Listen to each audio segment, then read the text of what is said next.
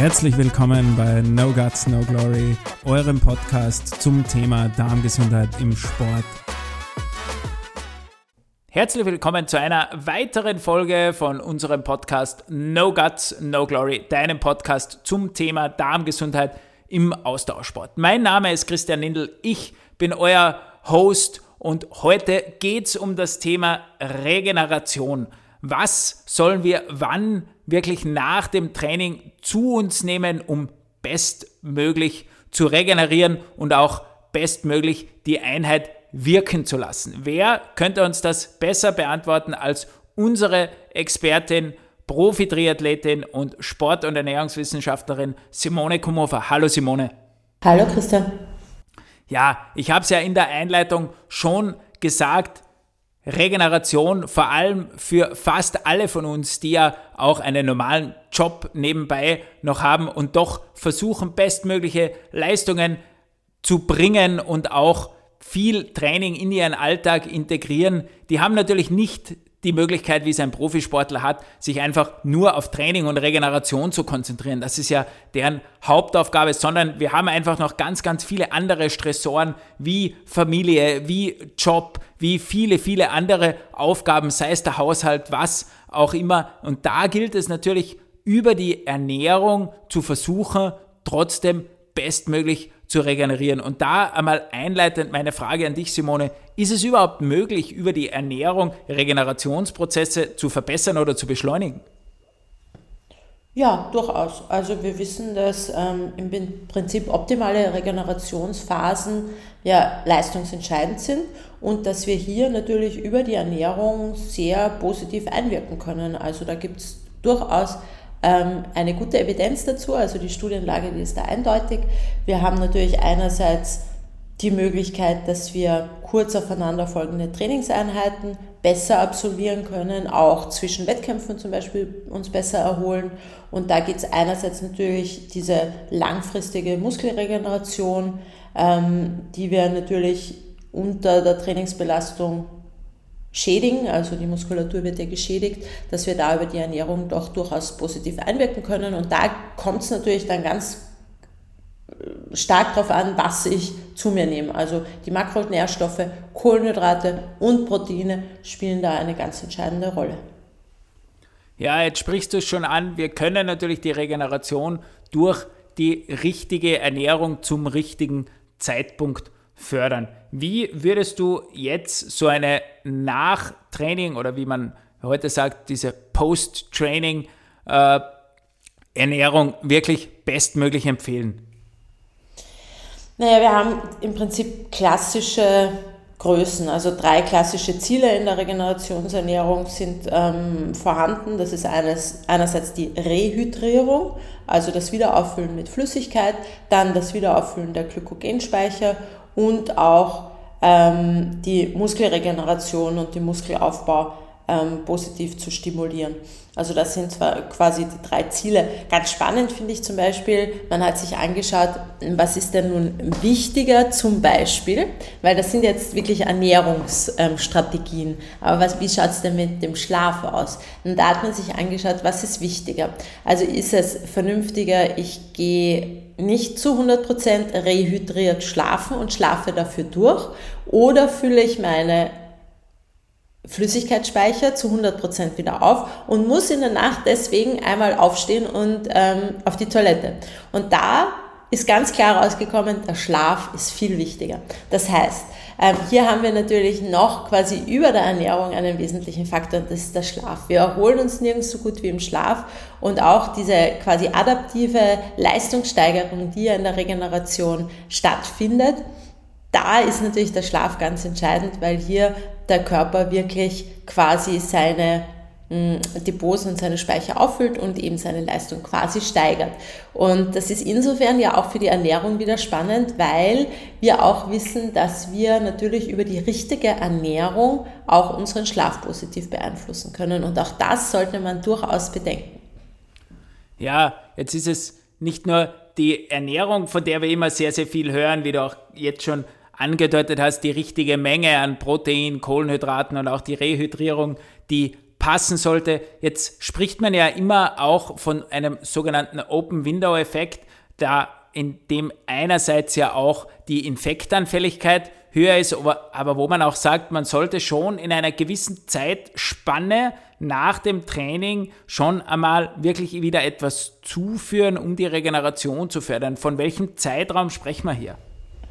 Also dieses Open Window, das du meinst, das zielt ja quasi, das ist quasi diese Infektanfälligkeit, wo einfach aufgrund eines intensiveren Trainings oder eines längeren Trainings, also über 90 Minuten, die Zahl der Lymphozyten im Blut steigt ja mal an und dann fällt sie aber unter die Baseline ab. Und bis sie sich wieder quasi auffüllen, die Lymphozyten, ähm, das ist dann quasi das Open Window. Und das kann ja quasi bis zu 24 Stunden, teilweise bis zu 72 Stunden dauern. Also ist ganz, ganz unterschiedlich. Das ist auch trainingsadaptiv, also das kann man auch trainieren. Ähm, bei der Zufuhr ähm, der, der Nährstoffe oder auch der Flüssigkeit nach dem Training ist es natürlich so. Einerseits haben wir quasi dieses Ziel der schnelleren Erholung. Das spricht man dann immer von zwischen einer und sechs Stunden nach Belastung. Also das wäre zum Beispiel die Rehydrierung und das Wiederauffüllen der Glykogenspeicher. Und ähm, die Zufuhr der Proteine quasi in Lebensmittel oder auch antioxidative Lebensmittel für die sehr langfristige äh, Muskelregeneration, die spielt sich auch in diesem Zeitraum ab. Also da ist die Datenlage dann immer ein bisschen unterschiedlich. Zuerst hat man gesagt, ja, ähm, möglichst schnell, dann äh, drei Stunden und so weiter. Also ähm, ich denke, dem, den meisten ist es so schnell wie möglich nach der Belastung eh am liebsten, weil sie da auch irgendwie das Gefühl haben, sie brauchen Energie, sie brauchen irgendwas. Ähm, für den Körper scheint eben so dieses, dieses Drei-Stunden-Fenster zum, ähm, für eine schnellere Re Regeneration, also Rehydrierung ähm, und auch für die Muskelregeneration entscheidend zu sein. Mhm bei den Antioxidantien, die ich jetzt ganz kurz erwähnt habe, wir wissen ja, bei intensiven körperlichen Belastungen ähm, haben wir vermehrt oxidativen Stress. Also da gibt es dann quasi eine Schieflage zwischen freien Radikalen, also Oxidantien und Antioxidantien. Da kommt es dann zu einer Überkumulation von freien Radikalen, also und das ist, nennt man dann oxidativer Stress und das führt dann zu Inflammation, also zu, auch zu Entzündungsprozessen. Und hier scheint es relativ sinnvoll zu sein, in der Sporternährung gezielt antioxidativ oder antiinflammatorisch wirksame Lebensmittel auszuwählen. Und das wiederum spielt dann auch positiv in eben die Muskelregeneration.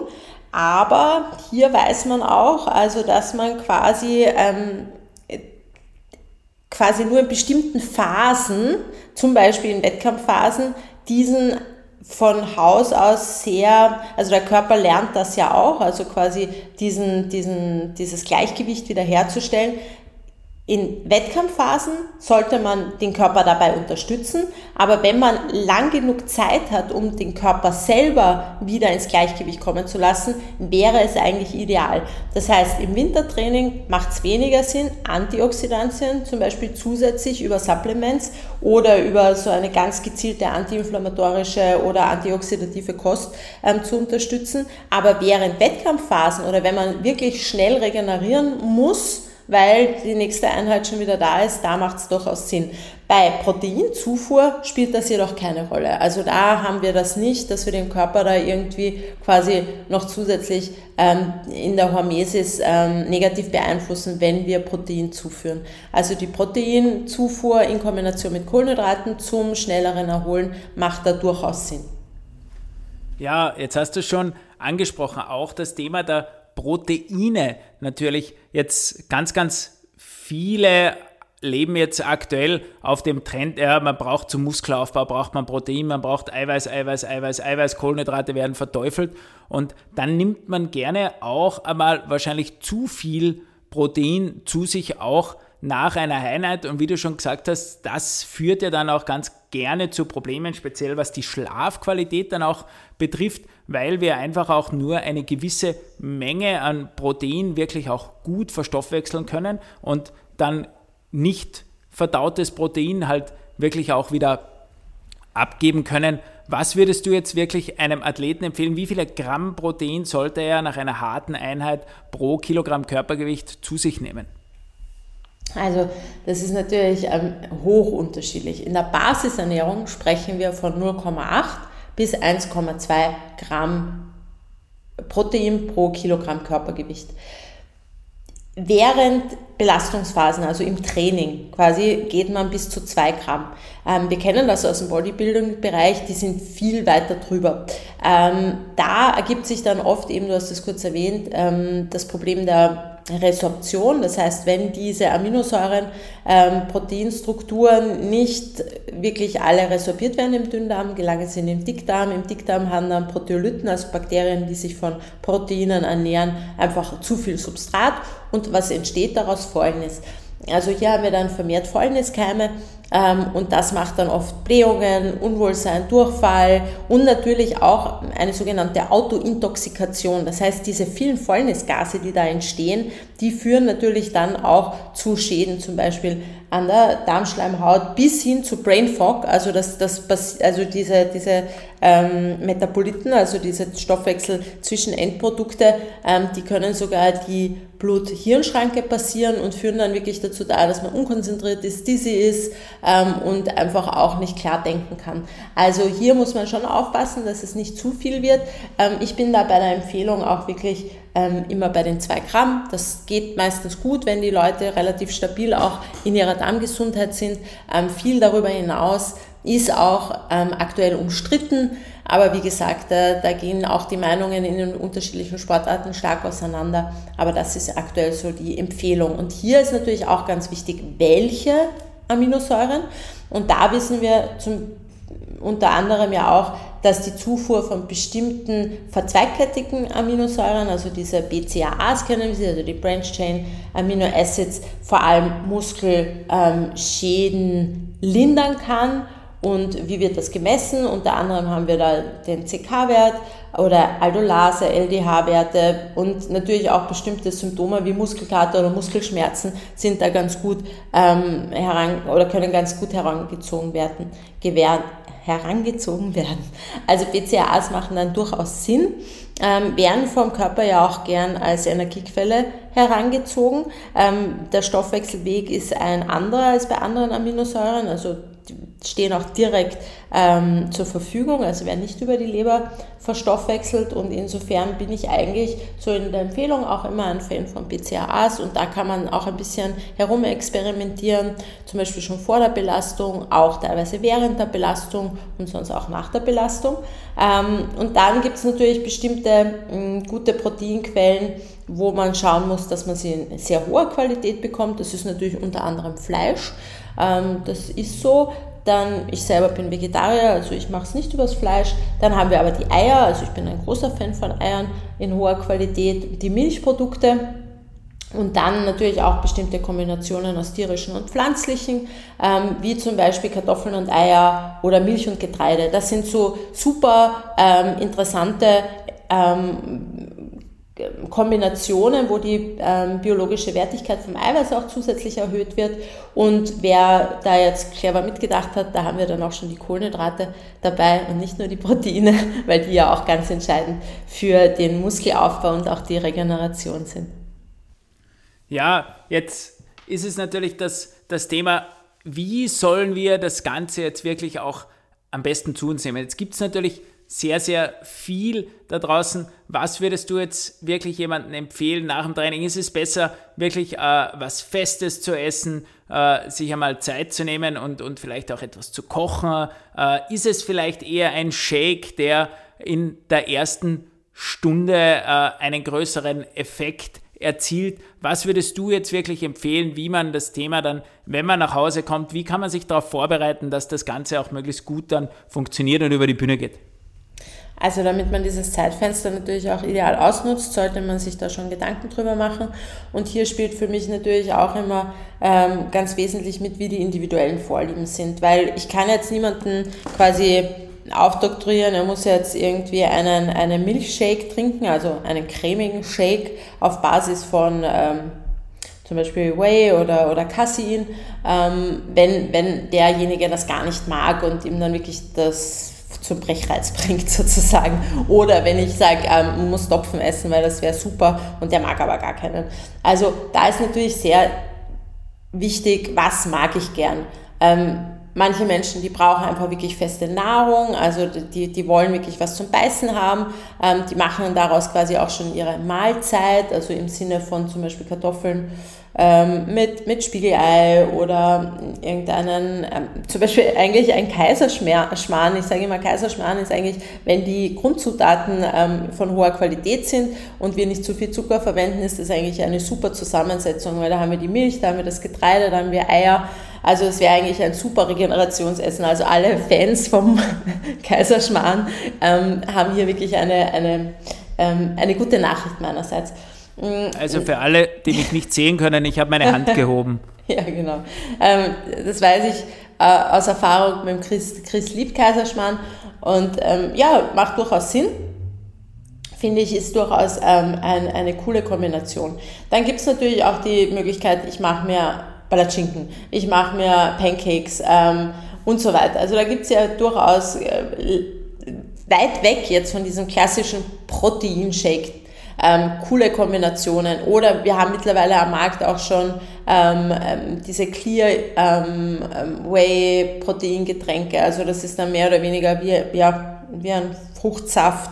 Ähm, hat nicht diesen cremigen Charakter, ist nicht so, so schwer. Und dann kenne ich aber Leute, so wie mich zum Beispiel, die lieben Eis. Ähm, dann kann man ja auch einen Shake aus ein bisschen Topfen einer Kugel ähm, Vanilleeis machen und ein paar Beeren und so weiter. Also da gibt es wirklich unterschiedliche Möglichkeiten und ich bin da sehr, sehr in einer individuellen Empfehlung. Wir haben natürlich ein paar coole Tipps, die wirklich von eben Kartoffeln mit, mit Kräuter ähm, Topfen über ein, weiß nicht, zum Beispiel auch von mir aus ein, ein Weckerl mit, mit Banane und ein bisschen Topfen und Honig, bis hin eben zu einem klassischen Porridge, also ähm, wo man wirklich Haferflocken hernimmt oder einen, einen Milchreis. Also da gibt es sehr, sehr viele unterschiedliche Möglichkeiten. Das Wichtigste ist, dass man es gerne isst, weil dann vergisst man auch nicht drauf, da freut man sich auch drauf und dann wirkt es doppelt so gut.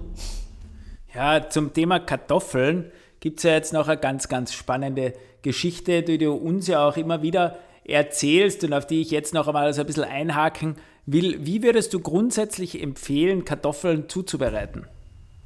Mm, also du sprichst da auf die retrogradierte Stärke an.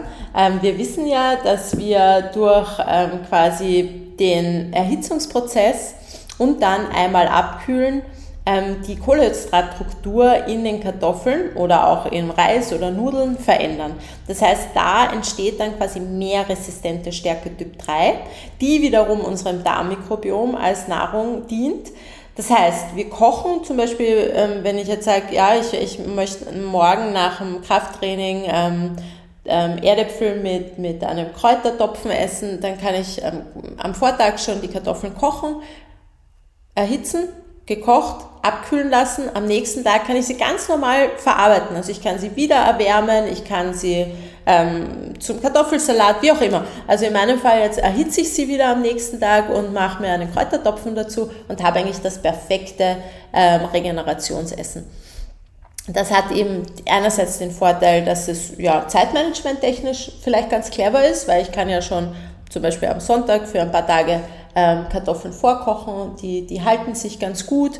Ähm, da ist jetzt auch das Gourmet-Erlebnis kein geschmälertes, wenn man sie schon vorher ähm, zubereitet oder eben erhitzt. Und Andererseits haben wir natürlich auch viele tolle Ballaststoffe eben im, im, in Form dieser retrogradierten oder eben ähm, resistenten Stärke Typ 3, die unserem Darmmikrobiom, also unseren Bakterien im Dickdarm als Nahrung dient. Und die lieben ja Ballaststoffe, also die guten Bakterien, die lieben Ballaststoffe und bilden dann zum Beispiel diese kurzkettigen Fettsäuren wie die ähm, Buttersäure und die wiederum dient uns als Energie, aber auch zur Regeneration unseres Darmepithels, Darmschleimhaut und so weiter. Und auch unsere Mikroglia, also unsere ähm, grauen Gehirnbindungen sozusagen, die brauchen Butterat, ähm, also diese Buttersäure ganz, ganz dringend. Und insofern macht das doppelt Sinn und ist so ein Zeittipp, den ich immer wieder gern ähm, erzähle. Und wie gesagt, geht nicht nur mit Kartoffeln, sondern durchaus auch mit Reis oder mit Nudeln. Also wer Nudelauflauf liebt, bitte go for it. Vortag kochen und am nächsten Tag weiterverarbeiten.